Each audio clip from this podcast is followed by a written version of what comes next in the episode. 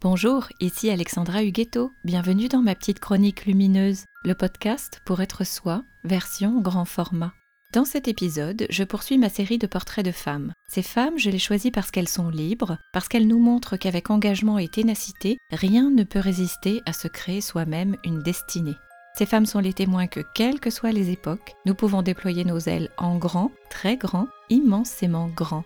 Aujourd'hui, je vous parle de Beryl Markham, une femme qui a choisi de mener sa vie tambour battant. Beryl Markham est née en 1902 à Leicester en Angleterre.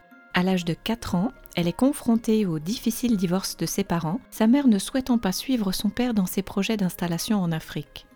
Il lui faudra s'adapter au Kenya tout en étant séparée de son frère et de sa mère, cette dernière lui ayant ouvertement expliqué qu'elle ne souhaitait avoir la garde que d'un seul enfant, son frère.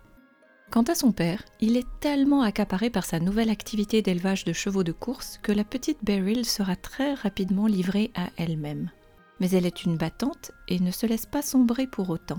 Elle embrasse son âme sauvage et apprend la vie en passant ses journées à chasser nu-pieds avec les Nandi Murani, une tribu vivant sur les terres de la propriété familiale. Elle pousse vite, très vite, survit à une attaque de lion, se marie à 16 ans et divorce aussitôt. Un an plus tard, elle se retrouve seule et sans argent, son père ayant choisi de contrer un revers de fortune en s'exilant au Pérou. Pour toute possession, elle a un cheval, des écuries vides et ses 17 ans. Elle décroche pourtant sa licence d'entraîneur de chevaux de course malgré un jury britannique peu enclin à confier ce genre de métier à une femme, et se débat pour créer en quelques années seulement une écurie de renom.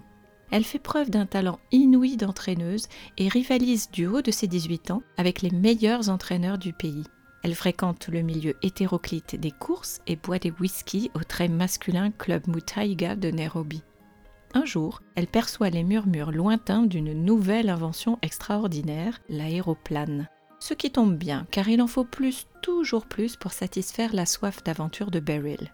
Les débuts de l'aviation vont lui offrir une occasion formidable de s'épanouir. Elle se lance dans la conquête des airs avec passion et obtient ses brevets de pilote, dont celui qui permet d'exercer professionnellement. À cette époque, il fallait avoir une bonne dose d'audace pour envisager l'aviation, qui plus est en Afrique. Dans son livre Vers l'Ouest avec la nuit, elle raconte les premiers balbutiements de la conquête de l'air, la cartographie naissante, la méconnaissance du fonctionnement des masses d'air, les pistes de fortune, l'absence de radio et le manque aussi de moyens pour contrôler les départs et les arrivées aux escales. Malgré ces difficultés, l'ivresse est trop belle et Beryl s'empare de cette nouvelle aventure avec talent. Elle deviendra l'une des premières femmes pilotes professionnelles au monde et la seule en Afrique. Dotée d'un humour décapant, elle n'hésitera pas à déclarer que pour exercer ce métier, il faut deux atouts principaux, une extraordinaire intuition et un fatalisme total. Mais bientôt, voler ne lui suffit plus. Beryl a soif d'exploit.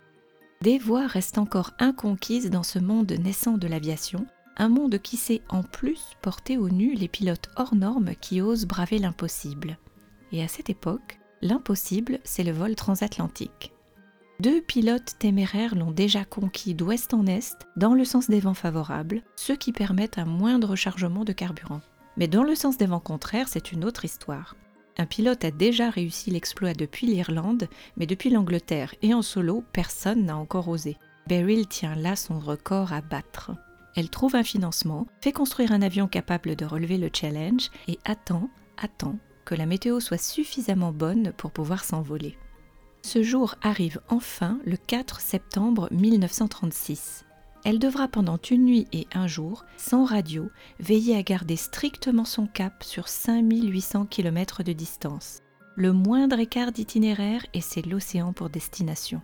Elle devra supporter de voler sans aucune visibilité sur la majorité du trajet dans une cabine rendue suffocante par les odeurs d'essence elle aura aussi accepté au départ que faute de jauge et étant ravitaillée au plus juste en carburant, elle devra attendre la panne d'essence pour s'assurer d'avoir consommé tout le contenu du premier réservoir et déclencher l'accès au second. La panne intervient au milieu de l'Atlantique, en pleine nuit. Le moteur mettra bien plus longtemps que prévu pour tenir ses promesses. L'avion perd de l'altitude, c'est la chute libre vers les vagues. Il finit quand même par redémarrer au dernier moment, juste avant le crash. Beryl et son avion vont ensuite braver le froid, le givre sur les vitres de la cabine et les décrochages du moteur sur près de 400 km à cause d'un glaçon coincé dans l'arrivée d'air du réservoir d'essence. Le moteur finit par s'arrêter définitivement, mais elle réussit quand même un atterrissage de fortune dans une tourbière, non loin de l'escale d'arrivée, en Nouvelle-Écosse, au Canada.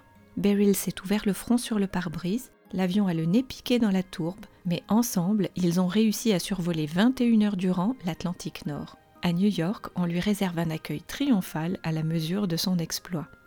Rentrée au Kenya, elle poursuivra ses activités d'entraîneuse de chevaux de course et se lancera plus tard dans l'écriture de ses mémoires. Entraîneuse émérite de chevaux, aviatrice hors norme et écrivain à succès, Beryl Markham ose tout et réussit chaque fois.